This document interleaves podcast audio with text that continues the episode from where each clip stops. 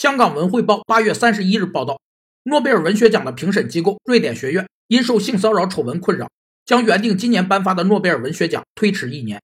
于是，瑞典文学界组成了名为“新学院”的组织，自行颁发文学奖。两种产品存在相互竞争的销售关系，一种产品销售的增加会减少另一种产品的潜在销量，则这种产品就成为另一种产品的替代品。替代品会对原产品产生三个方面的压力：一是替代品具有较大盈利能力，会对原产品形成较大压力，使原产品价格约束在一个较低水平上，使其企业在竞争中处于被动地位；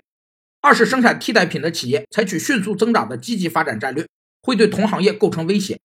三是用户改用替代品的转换成本越小，替代品对同行业的压力就越大。据称，新学院由瑞典专栏作家帕斯卡里杜发起，并由一百多名瑞典作家、记者等文化界人士组成，而日本作家村上春树已入围了决赛名单。